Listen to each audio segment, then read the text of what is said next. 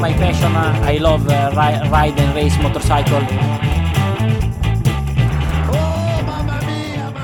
Et bonjour, bonsoir à tous et bienvenue dans ce nouvel épisode de la boîte à clapper. On est tous très contents de vous retrouver pour un nouvel épisode de ce podcast. Ça y est, la saison MotoGP, Moto 2, Moto 3 2023 est lancée et avec elle, malheureusement, on est de retour pour vous jouer un mauvais tour.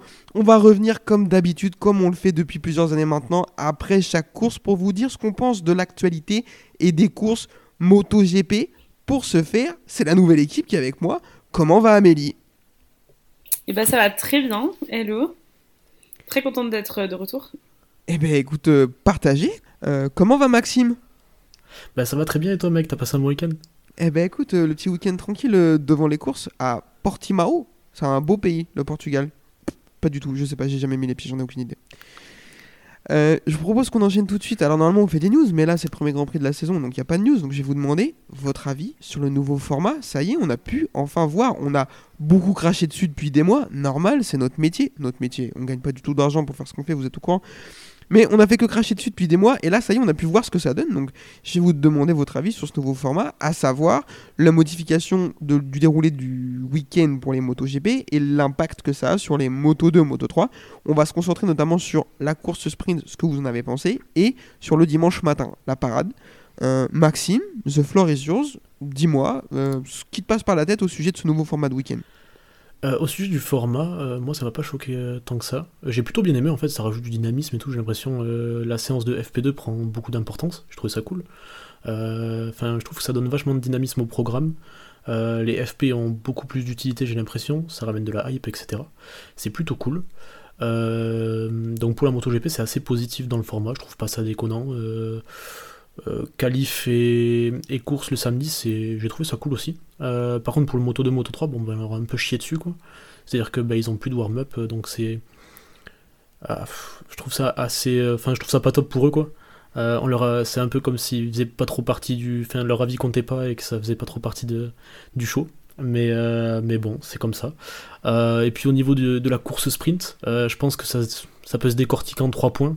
Au niveau du divertissement, je pense qu'on peut pas avoir beaucoup mieux. Euh, C'est-à-dire que les mecs sont à fond pendant 12 tours, ça se dépasse, ça se rentre dedans, etc. Enfin, si tu veux plus de divertissement, à un moment donné, il va falloir les faire tourner sur un circuit en 8 et qui se rentrent dedans, donc qui meurent. Euh, déjà déjà qu'il y en a quelques-uns qui sont pas mal satellisés. euh, ouais, on va en parler. après, c'est plus compliqué. Niveau divertissement, je pense qu'on est au climax. Le plaisir des pilotes, c'est le deuxième point. Là, je pense que c'est. pour l'instant, c'est prématuré d'en parler. Ceux qui ont bien marché diront que le format est top. Et ceux qui ont moins marché, forcément, ben, je pense qu'ils ont un avis un peu plus négatif là-dessus. Et après, ben, le troisième point, je pense, c'est la sécurité. Quoi. Euh, ça fait beaucoup parler ce week-end parce que c'est sur le circuit de Portimao, euh, qui a quelques points peut-être à revoir. Mais. euh, mais avoir aussi euh, les excès d'engagement parce que c'était un peu un battle royal dans les premiers tours. J'ai cru qu'ils allaient pas finir à beaucoup. Ça s'est pas mal rentré dedans, etc. Il y avait pas mal de déchets. Donc, point de vue engagement aussi, c'est Ouais. c'est chaud, mais, mais c'est ce qu'on veut. C'est ce qu'ils veulent en tout cas. Je pense que ce qu'ils voulaient, ils l'ont eu. Ça, il y a de grandes chances, effectivement. Euh, Amélie, même question. Qu'est-ce qui te passe par la tête quand tu penses au nouveau format qu'on a vu ce week-end? Pareil, euh, j'avais un peu un avis négatif, je savais pas trop à quoi m'attendre et puis finalement bah, c'était euh, méga intense et méga prenant plus que ce que je pensais et en vrai ça rajoute de l'intérêt parce que ça rajoute de la course quoi. Donc vraiment cool. Je trouve pas que ce soit lourd, fin- enfin je trouve ça moins lourd que ce à quoi je m'attendais finalement, le fait d'avoir les qualifs et euh, le sprint le samedi, donc vraiment cool. Après, euh, niveau sécurité, comme dit Maxime, est-ce que c'est optimal? Euh, je suis pas sûre. Est-ce que ça confirme un peu les craintes qu'on avait euh, en termes de est-ce que ça va rajouter des blessures, etc. Oui, clairement. Après, est-ce que du coup ça donne aussi plus euh, de place euh, à certains qui sont chauds sur 12 tours? Oui, aussi. Euh, le fait qu'il y ait la division des points euh, avec les courses du coup courses sprint, euh, bah, ça rajoute aussi de l'intérêt, puis un peu de challenge. Euh, franchement, moi j'ai bien kiffé alors que j'étais assez sceptique. Et, euh, voilà, à voir. Après, comme dit Maxime, les, euh, par rapport aux pilotes, ceux qui ont bien marché, ils adorent le nouveau format. Ceux qui ont mal marché, ils disent que c'est claqué. C'était prévisible. Donc, donc voilà. Mais après, à voir aussi sur, sur la durée de la saison, comment ça va tenir comme format. Mais franchement, je suis moins déçue que ce à quoi je m'attendais. Ok, euh, je vais vous donner mon avis. Je rebondis juste sur, ce- sur quoi tu termines, Amélie, sur les pilotes qui disent que c'est bien ceux qui ont aimé ceux qui, ont, qui disent que c'est pas bien, c'est ceux qui ont mal marché. Il y a l'analyse de Alex Espargaro que je trouve très très bonne là-dessus. Ils lui ont demandé son avis à la fin et il a dit Je vais pas vous le donner tout de suite, je vais attendre d'en faire plusieurs avant de vous le donner. Et je trouve que c'est ça.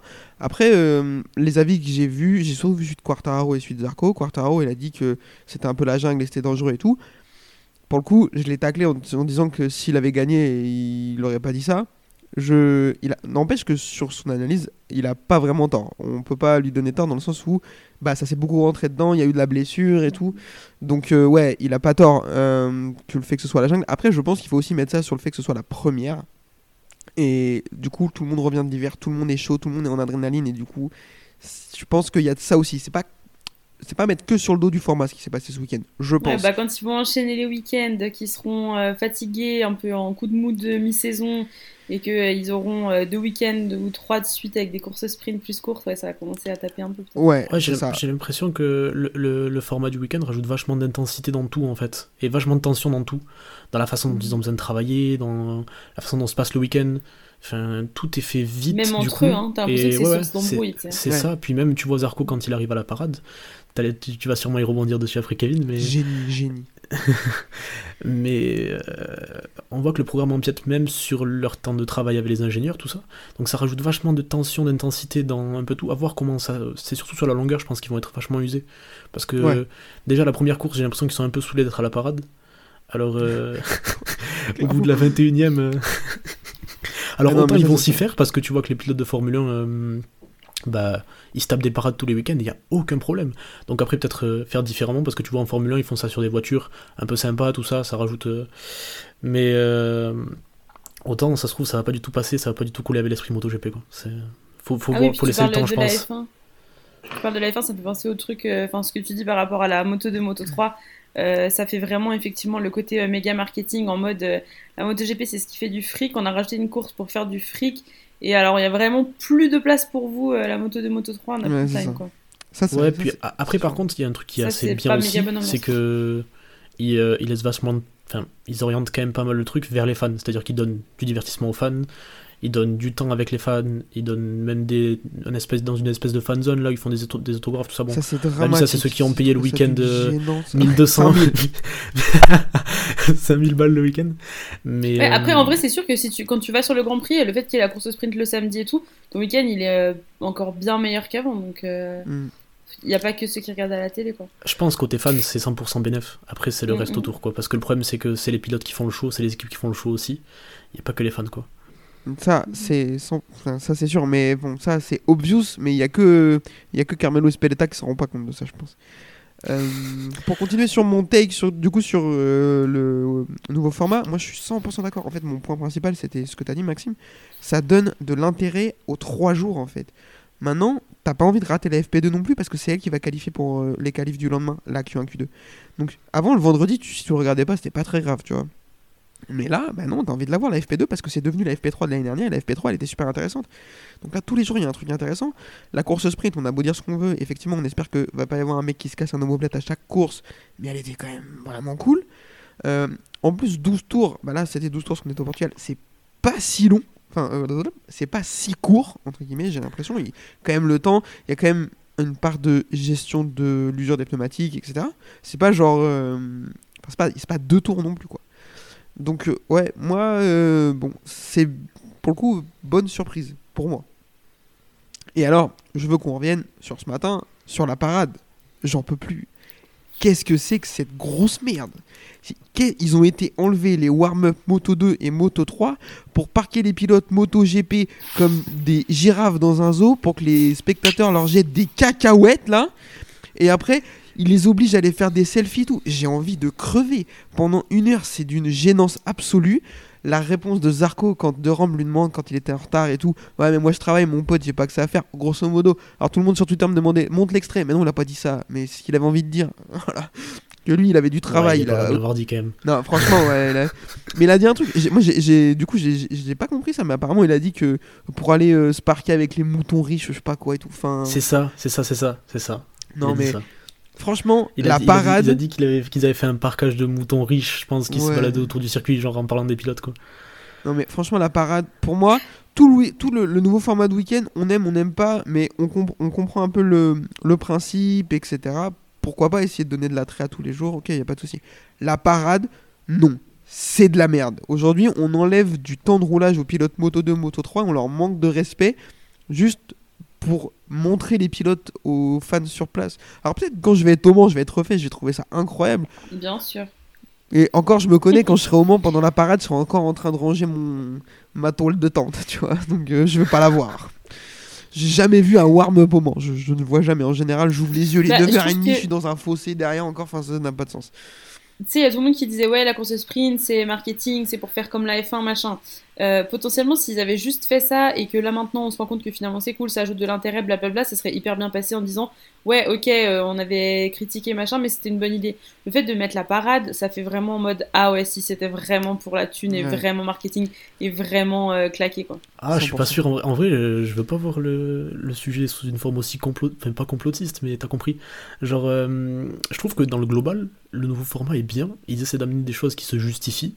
Et peut-être que la parade elle est en trop. Genre la, la forme, comment c'est amené, la forme est pas top. Genre c'est améliorable, mais en vrai il y a que ça qui est un peu cringe. Et s'ils arrivent à donner du Enfin, je pense que dans l'esprit, ils essaient de donner du temps avec les fans, que ça leur rapporte de l'argent ou pas, on s'en fout en soi. Ils essaient de donner du temps euh, où les pilotes et les fans ont de l'interaction. Je pense qu'il y a peut-être euh, cherché un moyen de le faire différemment, mais dans l'esprit du nouveau programme, tel qu'il est amené et tel qu'on essaie de nous le faire comprendre, en vrai ça se justifie. Je trouve pas ça si horrible que ça. Juste vraiment la parade, je pense que c'est un problème de forme et peut-être que c'est à ajuster. Mais euh, Bah, par rapport aux moto 2, moto 3, euh, je vois pas vraiment comment ça se justifie, tu vois. non, non, mais c'est ce que je te dis, la parade elle est vraiment.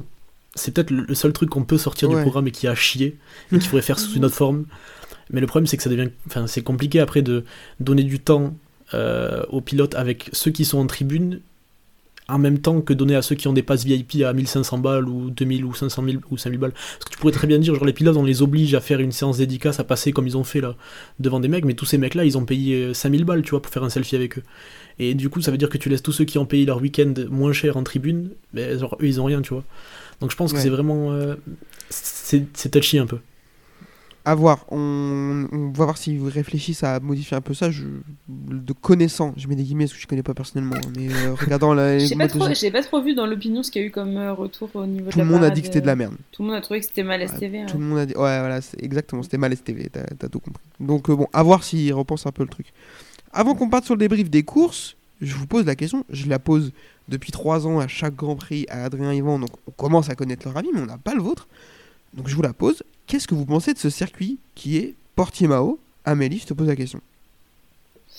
Bah moi je pense que c'est un beau circuit, franchement il est beau, il a du dénivelé, je trouve qu'il est euh, beau à regarder, euh, il est intéressant, mais franchement il est dangereux, hein. On le sait, on Ouais. le dit, euh, faut pas se le cacher. euh, c'est un peu le problème justement, enfin c'est le revers de la médaille sur les beaux circuits un peu qui tournent machin, c'est qu'il est dangereux.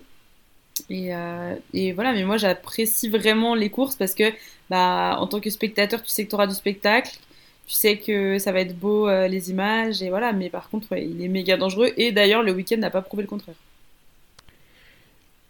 Euh, Maxime, même question. Qu'est-ce que tu penses de Portimao?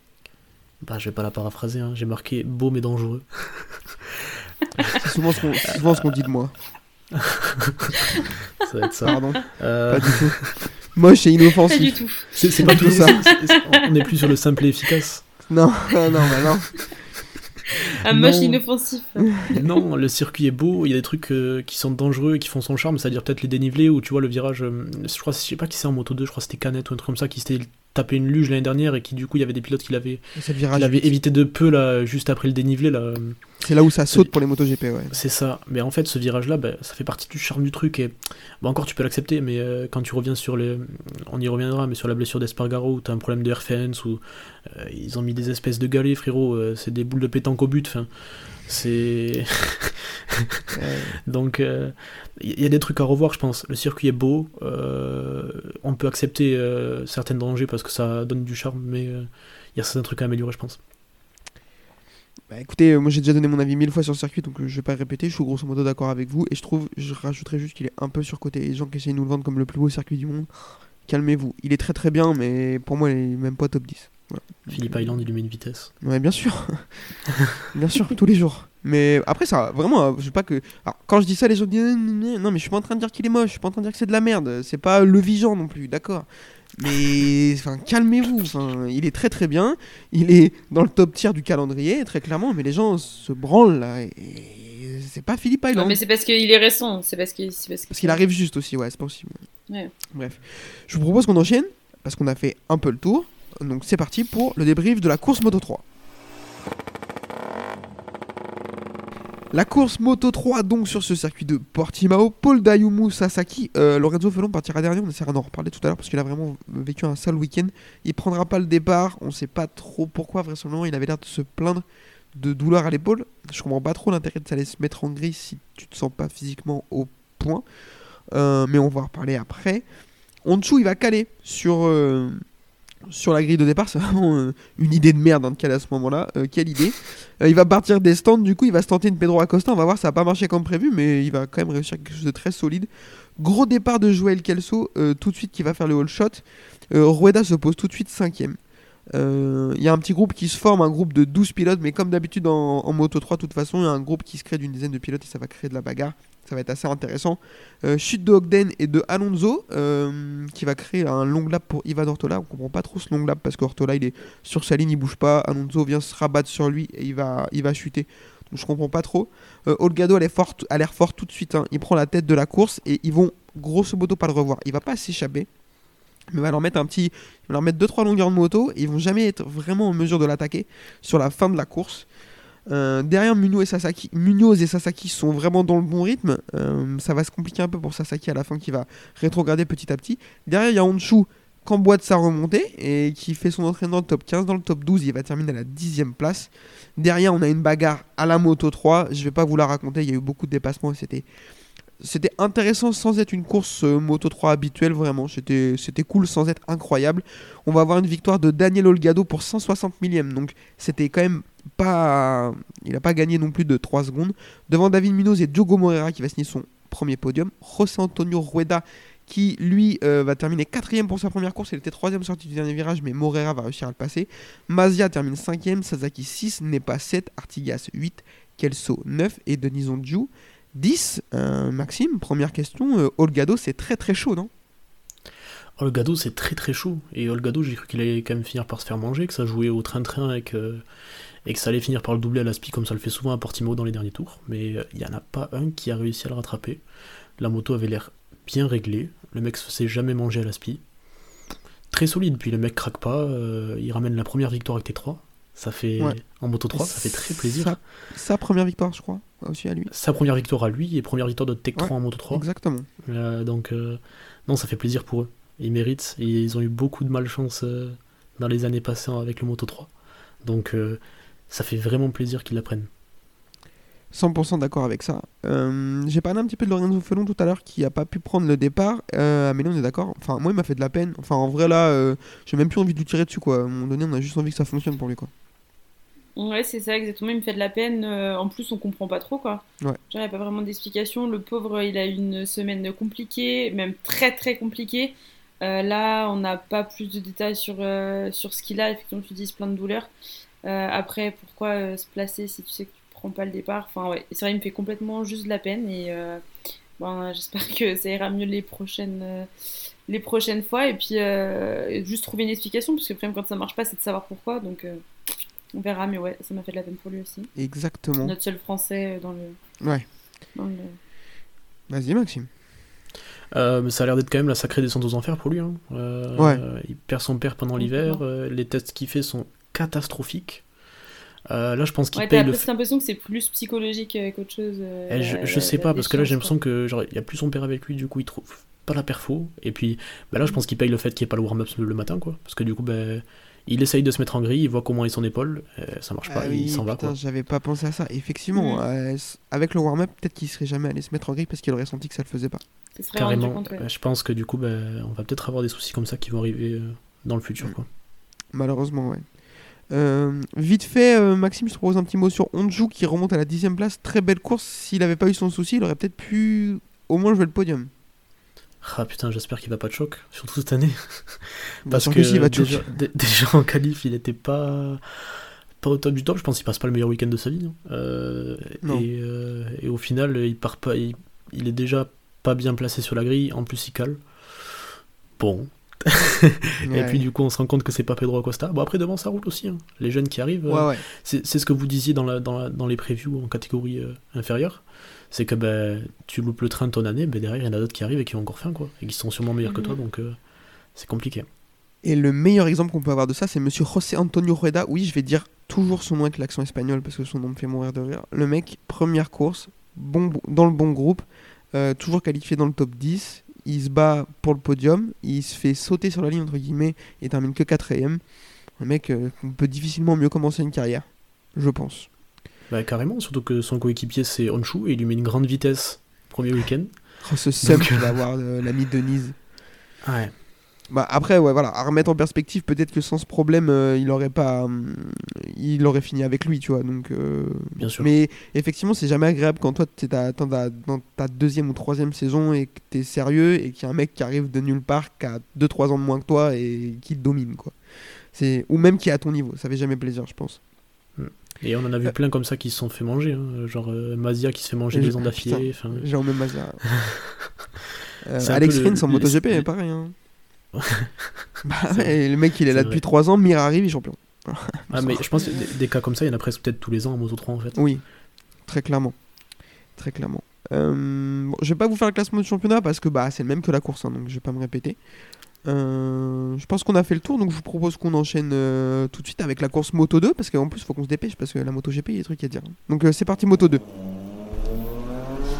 La course Moto 2 donc sur ce circuit portugais et ben, je laisse la main à l'ami Maxime pour vous détailler la course. Vas-y, je t'en prie. Le week-end en Moto 2 commençait avec déjà deux grandes absences, Guevara et Ogura. Donc luxation du poignet, fracture du scaphoïde et ligament endommagé pour Ogura. Crash en motocross. Ouais, donc euh, crash en motocross, il a été opéré, mais il était toujours pas dispo parce que les ligaments n'étaient pas, pas remis. Euh, et blessure de Guevara du coup, euh, bah, symptôme du syndrome des loges, du syndrome des loges, pardon. Euh, donc il rate ce GP, il ratera sûrement le prochain. Donc euh, bah, déjà votre avis sur ces absences Pour le coup, pour le coup petit seum pour moi. Moi, j'attends beaucoup Ogura. c'est un pilote que j'aime bien. Donc, j'étais un peu dégoûté de pas le voir.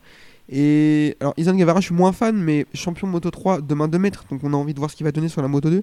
Et quand j'ai vu euh, le début de la course, euh, je vais pas te spoiler ce que tu vas dire, mais Acosta Canet et tout, je m'étais dit. S'il y avait eu euh, au moins Ogura avec eux, là, ça aurait été encore plus intéressant. Peut-être que Guevara serait pas bien clair. avec eux, c'est un rookie. Mais Ogura m'a manqué. Ah ouais, bah moi, hyper déçu plutôt. euh, alors, Ogura, oui, mais Guevara aussi, parce que euh, en tant que rookie et euh, champion du monde en titre, j'avais trop hâte de voir euh, ce qui pouvait se passer aussi sur la première course. Donc, déçu, euh, déçu de cette absence-là. Après, euh, je sais pas si ça va être des convalescences vraiment longues, donc je pense qu'on aura l'occasion Normalement, non. On espère que, voir ça bientôt. on donc, espère euh, que non. Et normalement, non. et Ouais, on espère qu'il se remettra bien du, du syndrome des loges, quoi, parce que du coup il va rater l'Argentine, c'est sûr, normalement. Donc Ouais, mais généralement, quand il. c'est- Enfin, c'est pas le truc qui les fait traîner plus longtemps. Non, en général, ça va. Ça va. Mm. Voilà, voilà. Donc, du coup, début du week-end, Hollins euh, a amené une nouvelle fourche euh, qui était censée faire euh, gagner du travail sur le train avant, donc grip, etc. Fourche que tout le monde n'était pas équipé, dont Acosta a fait le choix de, de ne pas s'équiper. Donc, ben, la pole pour Philippe Salach, hein, on l'avait vu venir. Alors là, non, là, Pas du tout. Philippe Salas qui prend la pole. J'étais là, mais qui est cette personne? Enfin, je ne le connais pas. Paul de Salach, euh, seul fait marquant de sa vie, c'est un podium l'année dernière en Thaïlande, P2. Après, même en Moto 3, il avait fait un podium en France en 2021, je crois. Mais après, sinon, rien de, rien de spécial. Il était abonné au P13, P10, euh, P je tombe aussi, je pense. Mais à part ça, vraiment pas grand chose. Donc, euh, il arrive gros rythme. Philippe Salach, donc Paul, troisième Acosta, si je dis pas de bêtises. Euh, assez décevant du coup de retrouver euh, Lopez et Aldeguer P14 et P16. On attendait un peu d'eux quand même. C'est assez dommage. Euh, P17 de Garcia qui fera sa première Q2 pour sa première course en tant que rookie. quand même. Et voilà, donc après c'est P1 pour Salach, 2 Canet, 3 Acosta pour les 3 premiers et Vietti 4ème. Donc début de la course, all shot de Canet. Euh, Salach dans les premiers tours va bien se battre avec Acosta, il va même reprendre la première place, ce qui est assez étonnant quand même, parce que bon, ben, il est capable d'être rapide sur un tour, mais il se bat bien avec les mecs de devant quand même. Euh, mais ensuite la course va se compliquer pour lui. Euh, Canet va repasser, Acosta va repasser, et ensuite ça va un peu s'enchaîner, Vietti va le passer, etc. Donc euh, Donc ça se complique pour Salage qui va descendre dans le classement. Euh, Vietti lui ensuite du coup euh, passe troisième, fait son long lap mais se retrouve rapidement bah, du coup à la sortie englué derrière Lowe's et Aldeguer, euh, bah, ce qui va un peu l'embêter en fait. Donc au final on va se rendre compte dans la course que ça va être très vite Acosta Canet à la bagarre, en sachant que Canet est très fort dans le dernier secteur, mais il va jamais arriver à doubler Acosta dans la ligne droite parce que bah, je pense qu'il a un moteur Triumph stock. Euh, on se rend compte aussi que Lopez et Aldeguer sont juste nulle part. Euh, on attendait beaucoup d'eux, mais sur le circuit, ça a l'air de pas bien se passer pour le Bosco Scuro. Je pense que le châssis va pas, ou j'en sais rien. Enfin, en tout cas, l'équipe a pas l'air de, d'être, bien sur le circuit. Euh, Binder tombe. Binder, enfin, perso que moi j'ai suivi un peu. Parce que quand même transfuge MotoGP, on se dit, bah, il a fait Moto 3, MotoGP, comment ça se passe le rétrogradage? Ça a pas l'air trop mal, il était en train de se battre pour la P7. Dommage, il tombe. Il se relève, bon, il, euh, il baisse direct Foggia, hein, parce que bon, bah, Foggia il est lent. Euh, et ensuite Lopez se crache. Euh, donc bon, bah, Lopez aussi, début de saison compliqué, je pense. test compliqué, il était malade, etc. Il a raté des tours, donc apparemment, enfin il a raté des tours. Il a raté des sessions vu qu'il était malade pendant les tests. Donc il a essayé de compenser tout le week-end, mais beaucoup de déchets, des chutes, etc. Donc vraiment week-end à oublier. Donc après tout ça, on arrive à la fin de la course. fin de la course où Canet lâche pas Acosta. Euh, mais en fait, on va se rendre compte bah, qu'à 4 tours de la fin, euh, Acosta va rentrer dans, un tour dans des tours qualifs, euh, alors qu'il a 20 tours sur son pneu. ce qu'il faut savoir, c'est qu'ils ont quand même enchaîné tous les deux à un rythme assez important. ils étaient en gros 42 toute la course, si je dis pas de bêtises, alors que la pole est en 42-3. Donc ils, étaient quand même, ils enchaîné sur des, tours de qualif aux alentours de la 6ème place, ce qui, est, quand même pas dégueu. mais bah, sur les 4 derniers tours, en fait, Acosta va faire un 46, un 42-6, 42-6, 42-5. Et le dernier tour, j'ai pas le chrono parce que ben, on s'en fout, il a gagné. Euh, mais il va complètement lâcher Canette en fait. Et euh, donc, ben, il a laissé espérer, mais à la fin, il a complètement largué. Eh ben, merci Maxime pour ce petit récapitulatif de la course. Le classement, Pedro Acosta, comme tu l'as dit, va aller prendre la victoire devant Aaron Canet et Tony Arbolino. Philippe Salas va terminer 4ème, Manuel Gonzalez 5ème, Jack Dixon 6ème, Samlo 7ème, Albert Arena 8ème, Somkad Chantra 9ème et Jérémy Alcoba 10ème. Célestin Viti 11ème. Euh, bah, Maxime, je te relance tout de suite. Qu'est-ce que tu as pensé de la performance de Pedro Acosta ce week-end? Masterclass. non, je pense que ouais, il, il a dominé les tests, il arrive en confiance. Euh, Canet assez surprenant quand même. Je suis d'accord. Euh, régulier, il arrive à le suivre sur un rythme assez important. Pas de déchets, ça se suit. Arbolino aussi qui revient bien, mais je divague. Euh, Acosta en tout cas très très fort, euh, très très fort. Euh, le mec montre qu'il est vraiment au-dessus quoi. C'est-à-dire que il arrive à mener un train d'enfer. Il y en a un qui arrive à le suivre à peine. Et à la fin, genre il remet un coup de collier alors qu'il a 20 tours sur ses pneus et il lui met une seconde 5. Donc vraiment, je pense que ouais, très fort. Amélie, est-ce que tu as retenu quelque chose de particulier sur cette course Moto 2 ben déjà, je trouve que oui, du coup la performance d'Acosta incroyable comme dit Maxime, c'est euh, à la fois il était favori, il lui confirme, mais en plus pas n'importe comment, puisqu'avec une seconde 5, quoi. Donc euh, impressionnant, puis la façon dont il a résisté à Canet, euh, moi franchement j'ai trouvé ça, je trouvais ça méga beau. Quand même, je voulais souligner la performance de Salatch parce que, comme dit Maxime, c'est le mec qu'on n'en avait jamais entendu parler avant. Tout le monde était soufflé qu'il prenne la pole et il arrive quand même à faire une belle quatrième place. Donc, c'est pas juste il est performant sur un tour et il, il fait un hold-up d'une pole. En plus, il confirme sur le Grand Prix, donc euh, je trouvais, euh, je trouvais ça vraiment bien. Et puis euh, même Arbolino, s'il faut parler de, du podium en entier, je trouve que c'était une belle perf et que c'est aussi à souligner. franchement, c'était, une belle course et je trouve qu'ils ont tous été hyper performants. Ils ont donné ce qu'il y avait à donner. Il n'y avait pas de, j'ai pas du tout été déçu par la course.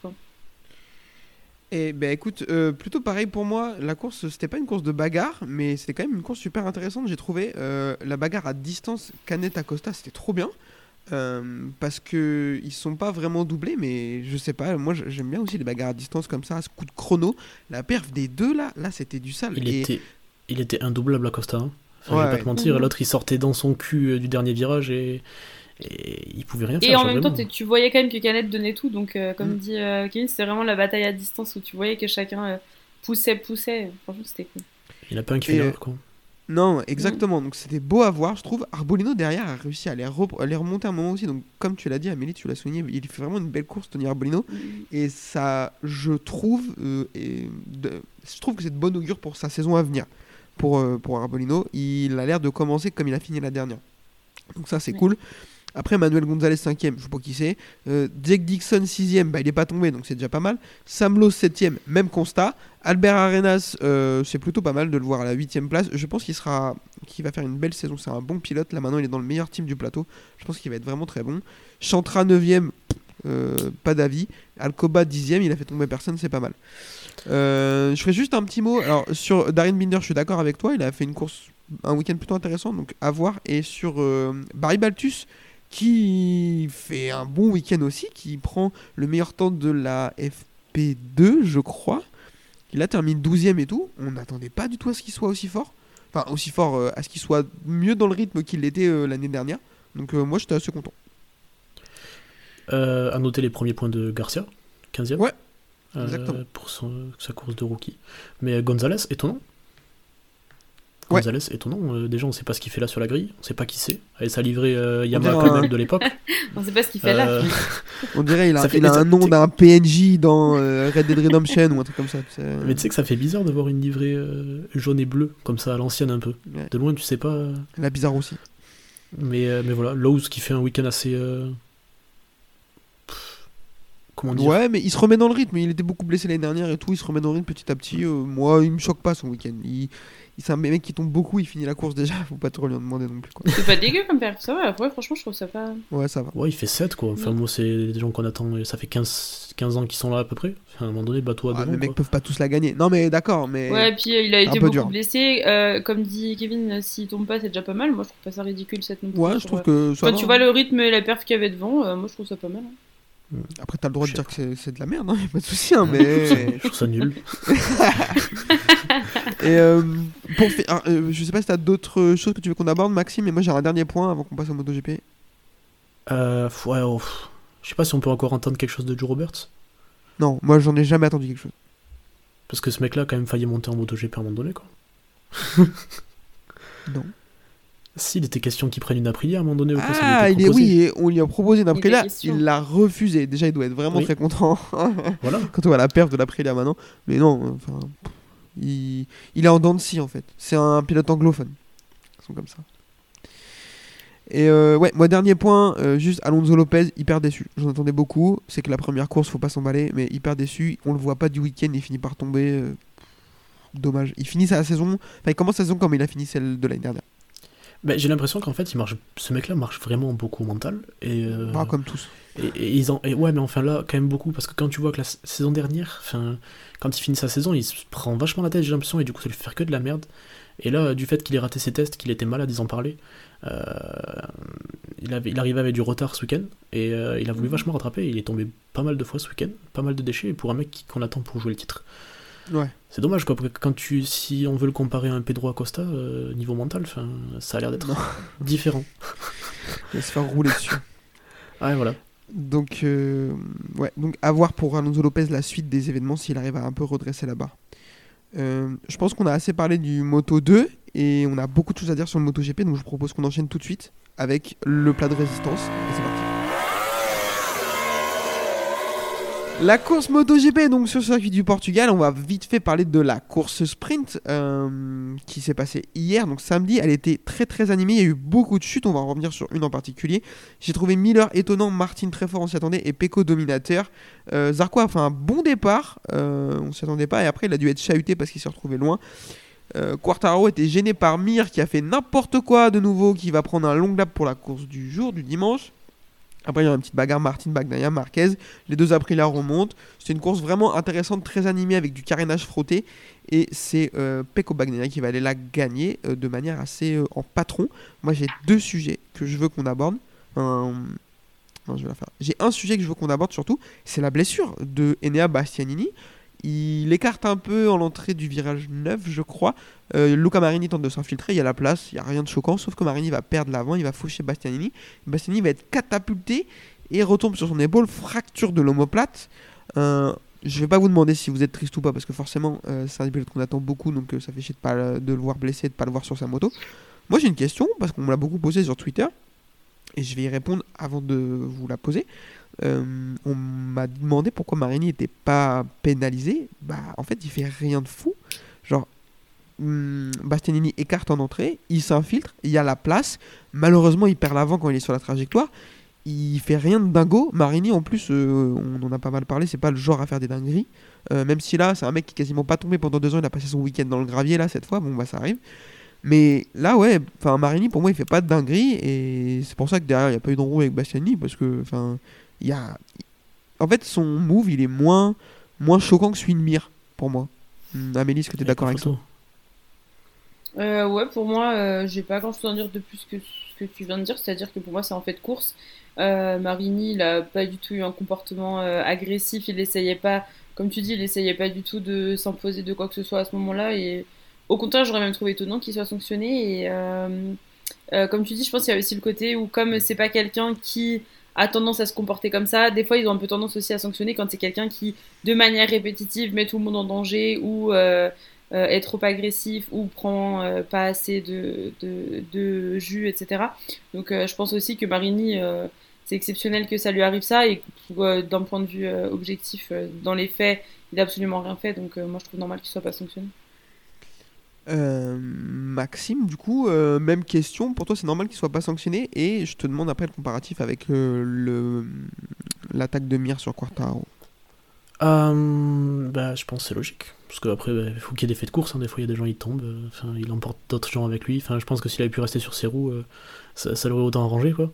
Je pense qu'il se pénalise tout seul. Bah, après le, truc c'est que euh, dans l'action euh, il n'y a rien à pénaliser. Euh, je pense que bah, du coup tu pénalises pas. Après c'est surtout les conséquences pour Bastianini qui sont, qui sont embêtantes. l'action en elle-même est assez bénigne, c'est un fait de course, mais après ça engendre une blessure sur Bastianini, mais ça tu peux rien y faire quoi. C'est-à-dire que de base c'est pas dangereux, il chute mal. Comme je, comme je l'ai dit mille fois, en fait, les sanctions doivent être inhérentes aux actions et pas aux conséquences, en fait. Enfin, là, on en a l'exemple parfait. Mir mérite d'être sanctionné parce que son attaque, elle a aucun sens et elle gêne Quartaro, même si Quartaro est pas blessé. Marini, dans sa chute, entraîne Bastianini qui va se blesser. La conséquence est donc bien plus grave, mais le, le, comportement de Marini, il a rien de problématique, là où celui de Mir mérite une sanction. Donc je, suis 100% d'accord avec ce que tu as dit. Euh, du coup, je vous propose qu'on enchaîne avec la course du dimanche. Je ne l'ai pas dit, mais Paul de Marc Marquez qui va faire un chrono stratosphérique euh, le samedi matin dans la roue du fameux Enea Bastianini. On va pas revenir sur le débat parce que j'en peux plus. Tu se dire oh alors là, on s'en fout complètement. Euh, s'accrocher aux roues d'un mec, ça fait pas faire un chrono automatiquement. Faut quand même la conduire la moto. Donc. Euh, bah, surtout que si tout le monde avait ces techniques-là et qu'il y avait que ça qui marchait. Mais surtout qu'il lui met 5 dixièmes. quoi. alors déjà, deux choses, il met 5 dixièmes à Bastianini, donc c'est pas juste le fait de se faire tirer par Bastianini. Et en plus, de 2013 à 2019, tout le monde faisait en sorte de prendre la roue de Marc Marquez, donc ça va. Enfin, à un moment donné. Il n'y a rien de grave. Mhm. Euh, du coup, départ de la course du jour avec, euh, comme je l'ai dit, Marquez en pôle devant Martin et Bagnaia. Euh, départ assez chaotique, j'ai trouvé, il s'est passé pas mal de choses. Oliveira fait un départ tonitruant, il sort en tête du premier virage, mais Martin réussit à le reprendre tout de suite. Bagnaia a tout de suite prévu de leur dire que c'était lui le patron, donc il va reprendre la tête de la course. Et on a un tout petit quatuor qui. Alors, c'est pas un petit quatuor, mais c'est un quatuor qui s'échappe un, tout petit peu. Euh, Bagnaya, Martin, Marquez, Oliveira. Et là, tour 3 ou tour 4, je sais plus, il va se passer le fait de la course. Euh, Marquez a une coupure cérébrale. Très clairement. Dans son cerveau, ça fait. Et alors, je, je fais le malin, mais après j'expliquerai un peu ce qu'il a dit parce que j'ai lu pas mal, il est revenu sur ce qui s'est passé. Il va pas freiner il va percuter Martin qui écarte et derrière il va télescoper Miguel Oliveira qui s'est retrouvé en Argentine instantanément. Du coup, euh, eh ben, les deux tombent. Euh, fin de course pour Oliveira, fin de course pour Marquez qui va se faire copieusement huer par tout le public euh, portugais. Vous avez vu l'action. Amélie, je te pose la question. Qu'est-ce que tu en as pensé? Qu'est-ce qui lui est passé par la tête à Marquez? Alors déjà, j'aimerais dire une anecdote personnelle. Je, le week-end, quand il y a les Grands Prix, j'ai une toute petite cagnotte de 10, une toute petite cagnotte de 10 euros sur BetClick qui t'offre quand tu crées ton compte et je parie avec ça sur les, sur les courses de moto. Ce matin, j'ai parié sur Marquez Oliveira. Donc autant dire que j'avais le seum. T'avais un petit seum. Quand j'ai vu ce qui s'est passé, j'ai dit c'est pas possible. Mm. Les mecs ils essaient de s'entretuer pour une fois que je parie sur eux quoi. Bref, je pense que Marquez euh, il retombe dans ses travers, c'est-à-dire que comme tu dis, le mec débranche complètement le cerveau et euh, j'ai une toute petite théorie selon laquelle, à mon avis, il roule juste un tout petit peu au-dessus de ses pompes. Et ça revient aussi à ce qu'on disait sur euh, la preview de dire oui, c'est Marquez, c'est un extraterrestre, mais est-ce que le niveau autour a pas bougé Et est-ce que finalement, lui, il est capable de se mettre dans ce genre de situation, à complètement débrancher le cerveau, mais est-ce que c'est raisonnable et du coup ça passe quand même? Absolument pas. Euh, et, ouais, ça m'a fait trop de la peine pour Oliveira parce que le mec était tellement chaud. Et puis alors en plus, avec la fin de la course, RNF, euh, franchement, ils me font de la peine de ouf. Il n'y a rien qui va. Pour eux, c'est le pire, euh, le pire départ possible. Et euh, finalement, euh, Marquez, si t'es un extraterrestre, c'est une chose. Par contre, il bah, faut aussi prendre en compte qu'il y a d'autres gens qui roulent avec toi. Donc, donc voilà. Mais j'étais méga déçu et il faut que j'arrête de parier. Bah ça, euh, oui, ça mais euh, c'est c'est une catastrophe de toute façon. Euh, moi je vais juste, avant de te de donner la main sur l'histoire Maxime, juste faire un petit rappel des faits. En fait sur les trois premiers tours, Marquez il fait, déjà sur rien que le jeté de grille, il, il, déjà il tient pas trop sa ligne, il va un petit peu chercher Jürgen Martin, je trouve que c'est très moyen euh, ce qu'il Mhm. fait. Derrière il fait un dive, euh, je crois que c'est au premier tour, hein, à ce même Au virage là. T3, au T3 Pareil il a sur failli la Martin. perdre. Alors, Il a moi, failli la perdre incroyable. Ah oui, voilà. Mais par contre, le dive qui sort, il m'a fait sauter de mon canapé. En fait, on parle souvent de Marquez, mais moi je suis désolé, je crois qu'il y a personne qui m'a donné autant, m'a fait autant sauter de mon canapé, autant crier. Enfin, ce qu'il envoie là, oh là là, c'est invraisemblable. Donc il est déjà à la limite. Et au tour 3, au tour 4, en fait, il va expliquer ce qui s'est passé.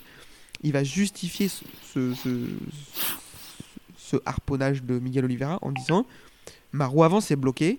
J'avais pas prévu de même doubler Jorge Martin. En fait, il dit J'ai Oh, bloqué l'avant. Non, mais c'est ce qu'il dit. Il dit J'avais pas prévu de doubler Jorge Martin. J'ai ma roue avant s'est bloquée, donc j'ai dû relâcher les freins. J'ai évité comme j'ai pu Jorge Martin et je l'ai touché. J'ai pas pu éviter Miguel Oliveira. Moi, je- juste, je voudrais dire ce qui est bien, c'est que par contre, il assume. Il dit J'ai fait une erreur, je m'excuse auprès de tout le monde, j'accepte ma sanction et tout. Non, mais ah ben, on a peut vu pas des dire le contraire. euh, Enfin, non, il y mais- y, a 800 caméras qui l'ont vu ce qu'il a fait. Et en plus, il mec. mytho un peu quand même sur son histoire de frein avant bloqué. Mec, donc, euh, écoute, moi je te dis ce qu'il- Je trouve que au moins, il y a pas de réfl- il réfléchit pas. Genre, il dit ok, c'est de ma faute, j'ai fait de la merde, j'accepte la sanction. Il va tout de suite s'excuser et prendre des nouvelles de Miguel Oliveira. Ça c'est bien, tout le monde ne le fait pas. Il va tout de suite dans le sens de s'excuser. Alors après, tu peux dire ouais, mais Marquez, il jette tout le monde par terre et après il va s'excuser, c'est trop facile. Ça, j'en conviens. Mais au moins, il- je trouve qu'il fait un peu bonhomme derrière. Tu vois, il assume. Il Par contre, assume. Par contre, son Bon, aussi, c'est de... parce que c'est le roi de la com, hein, ça vient aussi de il a- voilà, c'est ça, il a de l'expérience, il sait très bien ce qu'il fait. Enfin, faut arrêter de nous prendre pour des débiles. quand fait il 10 revient devant, fout tout le monde par quand il revient, quand il devant chez. Canal, quand il revient devant chez Canal, il dit oh oui euh, la pénalité est amplement méritée, je la prends, il y a pas de souci, euh, je m'excuse vraiment auprès de Miguel Oliveira. Frère, il va rentrer chez lui, il n'en a rien à foutre, ça va rien Bien changer. Arrête de nous prendre. Il, est obligé, l'expérience que ça fait obligé 10 de prendre met tout le monde dehors. Le double, long lap, mec, euh, il, sait très bien qu'il le mérite. Il y a pas de, enfin, tu revois les Mais images, il sait très bien qu'il se rate en plus. Et en plus, et en plus au Portugal, quand il se faisait huer par le public, je me disais aïe aïe aïe, le roi de la com, là c'est quand même une mauvaise journée dire. pour lui. Et euh, dernière chose avant du coup de te lancer Maxime sur l'histoire, euh, il dit ma roue avant c'est bloqué. Ouais mais frère c'est bloqué pourquoi ta roue avant? Parce que Parce tu freines dans Martin, frère. 3 mètres trop tard et que du coup t'as tiré sur la poignée comme un fou furieux parce que t'as senti que c'était trop tard et parce que je vous assure pour bloquer une roue avant faut vénère surtout avec des pneus tendres comme ça et tout je pense qu'il faut vraiment appuyer et, du coup il a freiné il a senti qu'il a freiné trop tard il a trop serré les freins il a bloqué l'avant il était obligé de enfin voilà je vais pas vous la refaire mais il a justifié ça, ça m'a fait rire parce qu'il a justifié ça en mode j'ai bloqué la- ma roue avant c'est bloqué. Non frère, tu as bloqué ta roue avant. C'est rien à voir. Euh, Maxime, je t'en prie, euh, dis-nous ce que t'as pensé de cet accrochage. Mais je pense que déjà ça part de plus loin. Euh, parce qu'il faut pondérer un peu tout ce qu'on dit. C'est-à-dire que Marquez, déjà, on n'en parle pas, mais en Q1, ce qu'il fait, c'est stratosphérique. Enfin, il, prend, il, il se fait tirer par Mir, mais il met une seconde à tout le monde sur son premier run, et après il ressort pas. Le mec ne Ça, ressort pas. J'adore. Donc là, déjà, on commence à crier au génie. Ensuite, il, il- il a eu chaud au cul en Q2. Il a eu chaud au cul parce qu'il passe sa session à chercher une roue. Il passe sa session à chercher une roue. Il en trouve une sur son dernier time attack. Il se trouve derrière 4 mecs et Bastianini juste devant lui. Donc, bah, il, a, un peu de moula, mais il, nous sort son tour. Et là, tout le monde crie au génie Waouh, Marquez, naninana. Euh, c'est un ouf, mais il fait un tour comme un zinzin. Genre, il débranche. C'est le genre de truc que Marquez fait et que seul lui est capable de faire, c'est-à-dire que quand il débranche, il est mais stratosphérique. Genre là, il s'est mis derrière Bastianini, de toute façon, il était en stress complet parce qu'il avait pas eu de roue de toute la session. Il a débranché complet et il met 5 dixièmes à tout le monde. Et, et quand c'est comme ça, tout le monde crie au génie. Derrière, il fait une course sprint où il se gère parce qu'il est pas dans le rythme. mais il est intelligent. Il, le, le double dépassement qu'il fait, enfin, c'est. Il est, le mec est Incroyable. pas dans le rythme, il- le les mecs passent devant lui. Il, est- il arrive quand même à se placer au bon endroit, au bon moment. Paf, il récupère. Super opportuniste, super intelligent. Et il arrive sur la course, il débranche complet. On dirait qu'il a passé son week-end à l'envers des autres. Genre, sur la sprint, il était hyper mesuré. Et sur la course, il débranche complet. T3, mais son freinage au T3, mais mais mais il y a, il y a un mec, c'est pareil. Il le, mais il le déboîte tour 1. Bon, du Bah, coup, ça arrive tour 3, pas de chance. Mais, Mais, il se touche avec euh, Jorge Martin en sortie du coup. il se touche euh, avec Martin en sortie. Ouais. Et en plus, ça me rappelle Mhm. tellement Silverstone, genre pareil. Premier virage, il se rentre dedans. Deux tours après, il le satellise. Mais il arrive, il lui met une boîte. Il le satellise. Et Mais en même temps, Là, moi, il je arrive- trouve ça hyper arrive. euh, excitant pour le reste de la saison parce que ça confirme tellement ce que Kevin disait euh, au preview de dire qu'il. Là, là, je sais pas s'il a jamais été aussi prêt physiquement et mentalement que ça. Là, ça s'est mal passé, mais si ce qu'il fait ce week-end, pour une raison ou une autre, passe, c'est juste euh, incroyable si ça veut passer, tu vois. c'est ça. Mais le problème, c'est que je pense qu'il y aura des dégâts. Parce que le truc, c'est que sa moto est pas ouf. Parce que quand tu vois où est-ce qu'il finit sur son Honda euh, en course, ils sont très loin. Mais ça, tu reviendras après, je pense. Ouais. Et déjà, donc, ce qu'il arrive à faire avec la moto qu'il a, c'est énorme. Et donc, du coup, tour 3, euh, virage 3, ben, il arrive trop fort. Il grimpe sur Martin, s'il te plaît. Il- Je sais même pas comment il fait pour rien avoir, Martin, parce qu'il lui roule dessus. Il lui roule sur le pied, genre. Heureusement, les bottes, je sais pas, elles doivent être. euh, elles sont sûrement très, très résistantes. Mais euh, il lui roule dessus. Après, il satellise Oliveira parce que ben, forcément, tu roules sur un dodan quand tu freines. Ta roue avant, euh, tu freines tout sur la roue avant, donc elle a plus d'adhérence. Donc forcément, tu perds les freins à un moment donné. Et il finit dans Oliveira, il le satellise. Euh, donc ouais, euh, on a crié au génie pour ça et là on l'insulte pour ça aussi. C'est Ouais, mais ce par contre, si ça passait, c'est toujours pareil. Si ça, si ça passe, c'est ce qu'il a mais ça passe c'est jamais, Ouais. ça passe jamais. Là- Déjà là, virage fait, 1 ça doit jamais pas. ça passer, Tour ça peut 1 ça doit jamais passer. Donc S'il a euh, fait forcément 1, à un moment franchement, je te jure, il m'a fait sauter du canapé. Oh là là, putain, mais tu le vois Mais partir. t'as vu où il finit, mec Les Non, mecs qui mais- prennent la bonne trajectoire, ils- ils- en sortie, ils le déboîtent. Non, mais j'ai adoré. Moi, j'adore quand il fait ça. Mais là, vraiment, il a. Il a mais après, on l'adore pour ça. Quand il débranche, mec, il te... mais c'est le genre de mec qui te procure des émotions, c'est incroyable. Mais Je suis aussi, d'accord. quand ça passe pas, ben, Marquez ça fait du. Marquez. C'est ça. 100%. Euh, derrière ça, donc l'ami Peko Bagnaia, on se dit bah il va complètement s'envoler, ils vont pas le revoir. Que nenni parce qu'il y a l'ami Top Gun qui est de retour et lui il a pas prévu de laisser s'échapper Francis comme ça. Il va l'accrocher, alors ils vont pas se battre, ils vont faire un peu la même course que que Bagnaia et euh, que Acosta et Canet, euh, je trouve. Parce que Vignales il va être vraiment pas loin du tout, il va grosso modo euh, naviguer entre 5 dixièmes et 1 seconde de Bagnaia, donc il va lui mettre la pression, ça va être assez intéressant à voir aussi. Quartaro a raté son départ de nouveau. Euh, il va remonter petit à petit. Il a un, rythme qui est plutôt correct, je trouve. On va reparler de sa déclat après, mais je trouve que son rythme il est pas si mal. Didja va se mettre out, bon ça euh, random. Derrière, Brand Binder remonte très très fort et les positions sont un peu figées. Bagnaia et Vignales se mettent complètement à l'abri. Il y en a un autre qui se met à l'abri, c'est Monsieur Marco Bezzecchi qui est à la troisième place et qui va, à un moment donné, il se fait un peu remonter par euh, Alex Marquez et les deux KTM.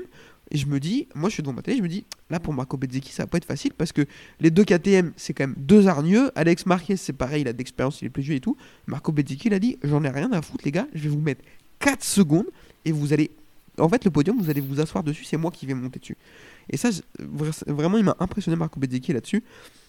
Donc on a une petite bagarre pour la quatrième place entre Alex Marquez et les deux KTM Binder et Miller. Sauf que Monsieur Johan Zarco décide que lui aussi, il veut se battre pour la quatrième place. Malheureusement, il emmène Alex Espargaro avec lui. Et on va avoir deux derniers tours d'anthologie. Je n'ai pas peur du mot. Où Johan Zarco va doubler 5 mecs en deux tours. Et ces deux derniers dépassements, c'est n'importe quoi. Sur Binder et surtout dans le dernier virage sur Alex Marquez, c'est complètement fou. Donc on va avoir une victoire de l'ami Peko Bagnaia devant Maverick Vignales et Marco Bezzecchi. Johan Zarco 4ème, Alex Marquez 5ème, Binder 6ème, Miller 7ème, Quartararo 8ème, Alex Espargaro 9ème, Alex Rins 10ème. Euh, derrière on va avoir Mir Nakagami, Fernandez, Morbidelli qui vont finir la course. Raoul Fernandez aussi va finir la course mais après avoir chuté. Et sont ont chuté Luca Marini, Jorge Martin, euh, Fabio Di Antonio, Miguel Oliveira et Marc Marquez. On va pas aborder tous les pilotes parce qu'on n'a pas le temps. Euh, Maxime, dis-moi sur qui tu as envie de revenir sur cette course. Euh, déjà, t'as parlé de Vignales, je voulais rebondir dessus parce que il fait un départ, mais voilà, c'est tout l'opposé de ce qu'on connaissait de lui chez Yamaha. Genre, il part 6, au final, il se retrouve à faire un exter à 2-3 gars, je crois, au premier virage. hyper agressif, comme pendant la course sprint, on en a pas parlé, mais l'agressivité de Vignales en course sprint, il part crescendo et après, il va même jusqu'à se taper avec Espargaro, il en a rien à foutre, vraiment, genre on a l'impression qu'il là pour tuer tout le monde. Ouais, Donc euh, il fait un extérieur incroyable au premier virage, et, euh, et Marquez aussi. Marquez, gros départ, euh, en 3 tours, si je dis pas de bêtises, il prend 7 places, il part très, très part après très le loin. T4, il loin. il part hein, loin, il se ambitieux, retrouve hein. 13 après le virage 4 et il remonte genre, euh, je sais pas, du coup il gagne cette place, je sais pas compter. Mais, euh, mais il remonte archi vite, il a une espèce de fusée quand il se battait avec les KTM, il était indoublable. Il pouvait le- il- passer dans le secteur 3 dans tous les cas, bah, dans la ligne droite les gars, vous allez plus me revoir. Enfin, il fait une course aussi assez incroyable. Euh, Amélie, sur, qui t'as- sur quoi t'as envie de revenir sur cette course? Euh, déjà, Quartararo, moi, euh, quand j'ai vu le sprint samedi, je me suis dit, Quartararo, alors évidemment, il a eu euh, tout son, son bins avec Mir, mais quand tu vois la remontée qu'il fait, moi j'ai trouvé que c'était plutôt encourageant parce qu'il avait vraiment clairement le rythme du podium. Pareil. Finalement, non dimanche, donc j'étais quand même déçue parce que euh, euh, il avait un bon rythme, mais il, il manque quelque chose, quoi. Et alors que samedi, franchement, j'y croyais. Euh, Vignales, franchement, moi j'avais trop hâte de voir ce qu'il allait faire et j'en avais déjà parlé au preview, mais j'avais l'impression qu'il allait être chaud et franchement j'étais pas déçue. Et euh, j'ai encore plus hâte de voir du coup la saison de Vignales parce que je pense que qu'il peut vraiment être chaud. Euh, Bagnaia, de toute façon, il n'y a rien à en dire, c'est ce qu'on disait, hein, il a tout ce qu'il faut et il, déjà il le montre, il le confirme. Euh, la doublette avec, euh, avec le sprint, franchement c'est c'est magnifique et euh, j'espère qu'ils vont pas le laisser trop s'échapper parce qu'il va avoir vite fait de de, de vraiment s'échapper, surtout si Marquez euh, ou des gens comme ça commencent à pas marquer de points. ça va être euh, compliqué euh, de laisser euh, Bagnaia trop s'échapper. Euh, J'ai trouvé drôle, non peut-être pas drôle, mais Martine euh, qui nous fait ce qu'on s'attendait, c'est-à-dire euh, des, des- du spectacle sur le sprint et qui tombe sur le Grand Prix. Ouais, C'est ce qu'on s'attendait à ça, voir là-dessus, et il a fait mettes 10 balles, je vais le mettre tout. exactement. Ouais, là par contre j'aurais pu mettre 10 balles au lieu de parier sur des trucs claqués. C'est clair. Et euh, je voulais vous raconter un truc drôle. En gros, euh, je regarde normalement toujours les Grands Prix sur euh, Canal. Sauf que là, pour une raison inconnue, j'ai regardé sur euh, la RTS, donc euh, la télé suisse. Et les commentateurs sont tellement claqués, j'ai jamais vu ça. Et genre, le mec, il a, euh, je pense, 80 ans, celui qui commente, quoi.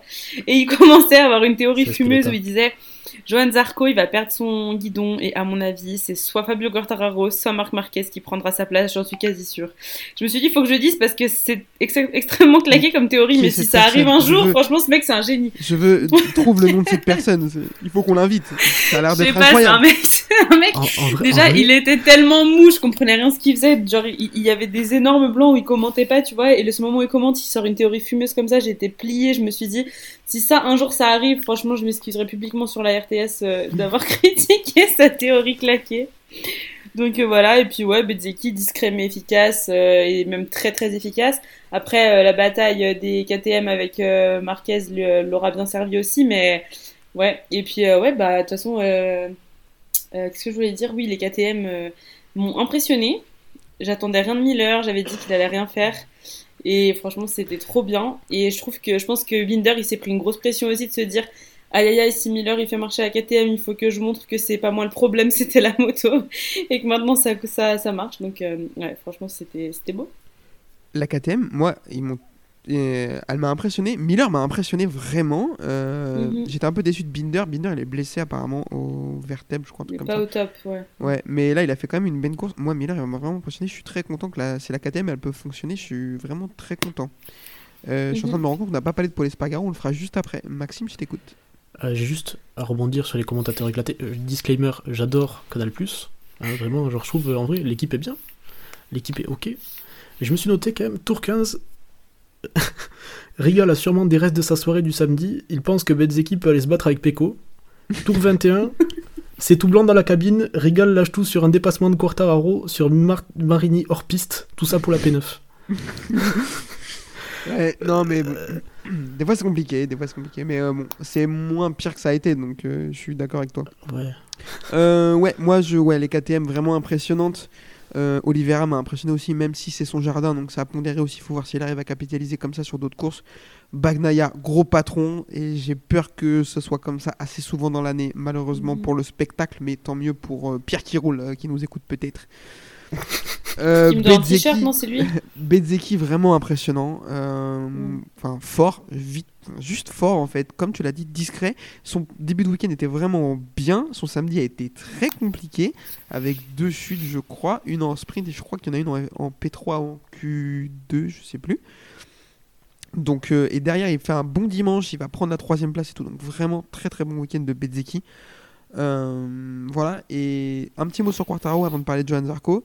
Euh, Quartaro, ça déclare. Du coup, on l'a taillé en, en épisode de pré-saison en disant qu'on n'était pas sûr qu'il soit dans le bon état d'esprit et tout. J'ai trouvé que son, sa déclat d'après course là, au contraire, était vraiment très bonne. Donc, euh, est-ce que. Ah, je l'ai trouvé cata. Je l'ai trouvé dit- ça, euh, en après course? Ah, je l'ai trouvé cata après course. Vraiment, genre le. Ben, en fait, il, il a réussi. Il, il vient, il met les mots en disant que voilà, il y a. il n'arrive pas à doubler, il sait pas pourquoi. Euh, c'est moins alarmant que l'année dernière selon lui parce que la moto a quand même de la vitesse, mais il faut qu'il trouve des solutions. Euh, et surtout Je le tir à mort. Le tir. à- Tu Je penses pense qu'il ment. Je pense qu'il ment. Je pense que ces gars, mais ils savent pas ce qu'ils font. hein. Vraiment. hein. C'est possible. Ils ont, ils ont travaillé tout l'hiver pour rien. Ils sont, ils sont revenus sur le package aéro de l'année dernière. Ils ont un moteur, ils peuvent toujours pas doubler. Je pense vraiment, ils mentent. je pense vraiment, ils ont pas de solution. Et je pense que vraiment, euh, c'est la crise. Parce qu'il vient, il vient, il en vient même à. Mec, il satellise Morbidelli. Oh, c'est terrible. tir- quand, non, mais quand tu viens. le mais tir à souvent- Morbidelli là? J'ai pas souvent vu un mec Non, devant jamais. les caméras mettre un si gros tir à son coéquipier. Non. Vraiment, Moi, surtout je- dans je- une écurie usine comme ça où. il- il- moi je trouve, je trouve, enfin je continue vite fait sur mon tech. Juste vraiment, je trouve que sa déclat elle est un peu cata dans le sens où dans aucun des cas il se remet en question. Mais vraiment Mais c'est aucun. là que je suis pas d'accord. Moi, je suis qu'il- assez d'accord. Hein. Moi, assez je- je suis pas d'accord ça parce que- confirmait un peu ce qu'on avait dit sur son état d'esprit. hein. Moi, C'est je suis pas carrément- d'accord parce qu'il dit, il- à chaque fois, il dit on en fait. Et il dit faut qu'on trouve des solutions. On a un problème. Ouais, mais il dit jamais jeu. Il dit jamais jeu. Ouais. Et, et quand il dit il faut qu'on trouve des solutions, j'ai l'impression qu'il attend après l'équipe qui lui trouve des solutions alors que. Enfin, peut-être que la moto démarre très mal, elle est pas bonne sur des relais courts, genre euh, tour time attack, etc. Mais enfin, les deux départs, il les rate.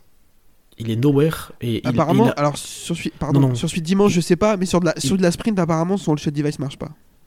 Ok, mais genre, celui qui fait là, il est juste, il est... Enfin, moi j'ai regardé de ce que je vois. Il prend un envol, ok, mais juste après, genre, il est jamais bien placé, il est pas ainsi... Enfin, il se retrouve jamais en position d'attaque, en fait. Et juste, il se retrouve P16. Et après, en sortie de course, il te dit que, bah, il lâche un tir sur, son coéquipier en disant que...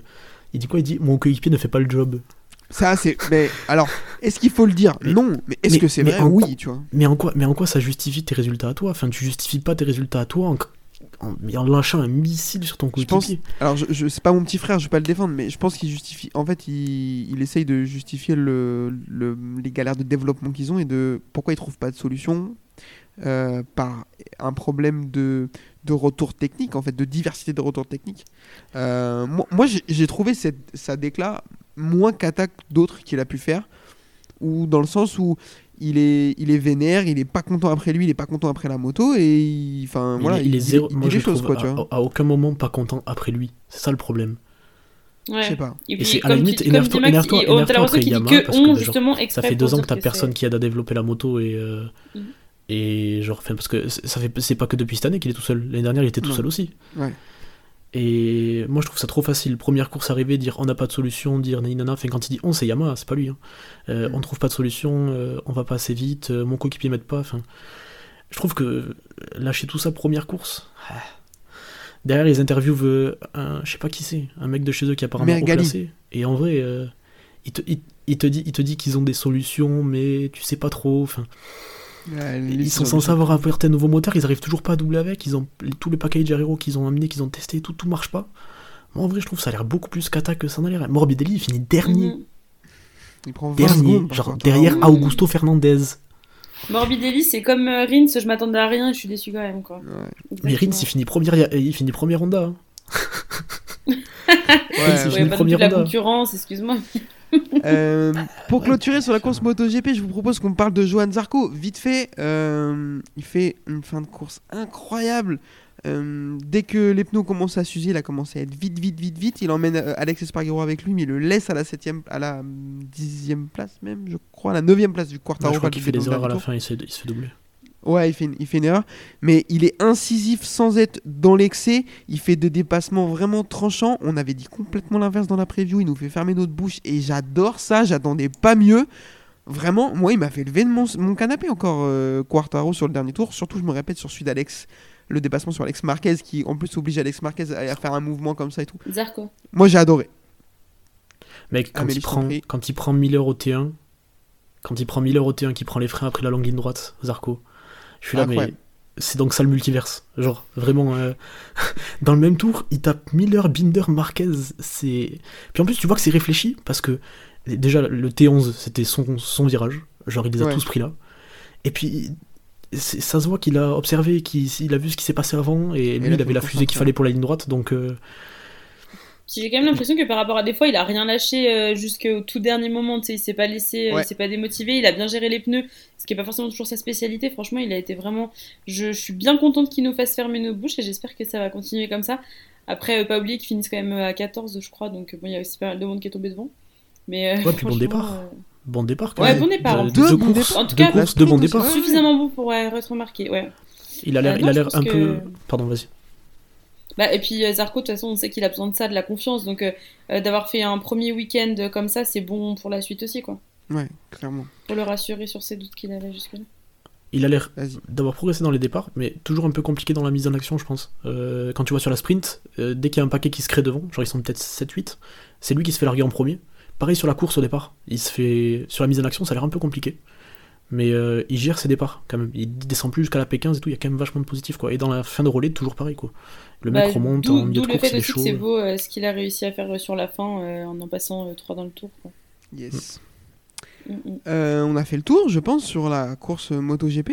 Je voulais juste dire un truc du coup, juste euh, petit truc sur la MotoGP, c'est que ben, on en a pas parlé. On devait en parler vite fait, mais mec, les motos européennes, enfin, on est dans Ah, un putain. nouvel ère quand même où euh, bah, les motos européennes dominent les japonaises maintenant. Genre, euh, enfin, j'avais noté un truc, je sais pas.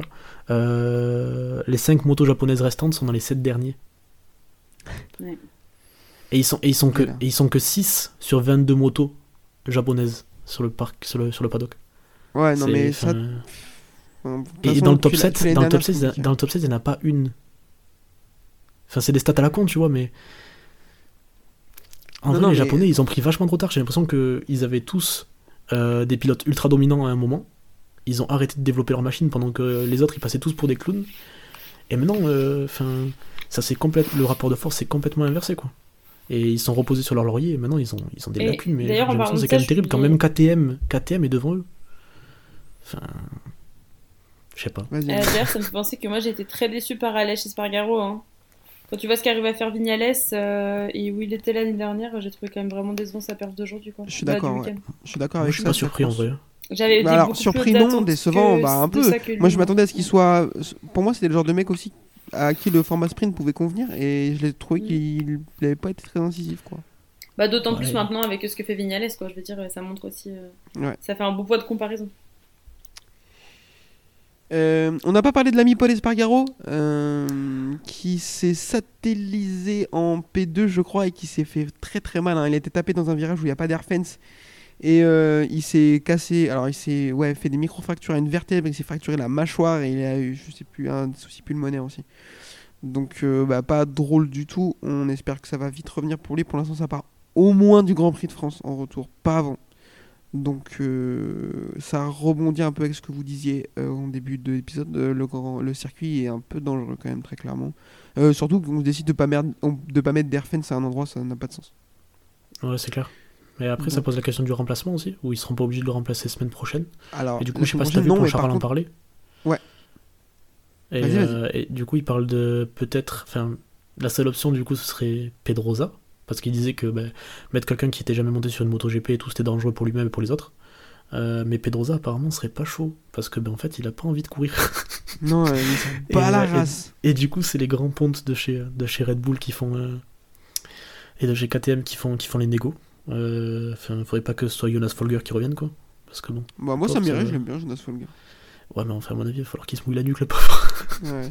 Euh, je pense qu'on a été plutôt euh, complet sur les trois catégories du week-end du jour, à moins que vous ayez quelque chose à rajouter. Non, je ne crois pas.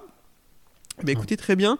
Euh, je vous rappelle pour nous écouter Spotify, Apple Podcast, YouTube et euh, la plateforme la plus nulle de toute la Terre, à savoir Deezer. J'adore rager sur cette plateforme, je sais pas pourquoi. Euh, et pour nous suivre, Twitter et la, le podcast, n'importe quoi, le groupe Facebook, le Nurchi du MotoGP. Il y a peut-être des choses qui vont se passer là dans le futur, ou peut-être qu'au moment où cet épisode va sortir, ce sera dans le passé. Donc n'hésitez pas à suivre les actus. Euh, Il y a moyen que vous voyez ma gueule et vous entendiez ma voix un peu plus souvent que d'habitude. Donc euh, voilà, merci beaucoup à tous les deux. On tape des dédicaces. Euh, on fait la dédicace à, à- à Patrice. Merci de nous écouter. Gros bisous, papa. Dédicace patoche. en plus, il était trop content d'avoir sa dédicace, de... ça fait plaisir. Et on fait la, la C'est une bonne dédicace à... raison pour lui de tout écouter. Ah bah oui, et on fait la dédicace à Tonton, j'ai oublié son prénom. Mais euh... Tonton Alain, Voilà, tonton ton- Alain aussi, il a kiffé. Tonton Alain, la grosse dédicace, y a pas de problème. Maxime, t'as une dédi- dédicace ou... Dédicace à ta maman. J'espère que j'ai pas trop dit eux. Ouais, maman, un truc, tu disais trop eux, donc il va falloir corriger ça. ça va les faire plaisir aussi. Euh, merci beaucoup. merci beaucoup à tous les deux. On se donne rendez-vous euh, la semaine prochaine pour euh, le Grand Prix d'Argentina. Vous aimez bien ce circuit? Moi, j'adore. J'aime bien aussi, et peut-être qu'il y aura pas Marquez parce qu'on en a pas parlé, mais il s'est cassé le poignet. C'est cassé le poignet, ouais. Ouais. Ouais, je- on verra. Je pense moi, qu'il sera là quand même, mon mon avis. Moi aussi. moi aussi. J'adore le circuit aussi. Il s'est strappé Euh, pour faire semblant. Ouais, je. Pour qu'on pour qu'on l'engueule moins, tu sais. Pour montrer que lui aussi, il a quelque chose. Carrément. Bon, je vous remercie beaucoup et euh, je vous fais la bise. À la prochaine. Merci, ciao, ciao.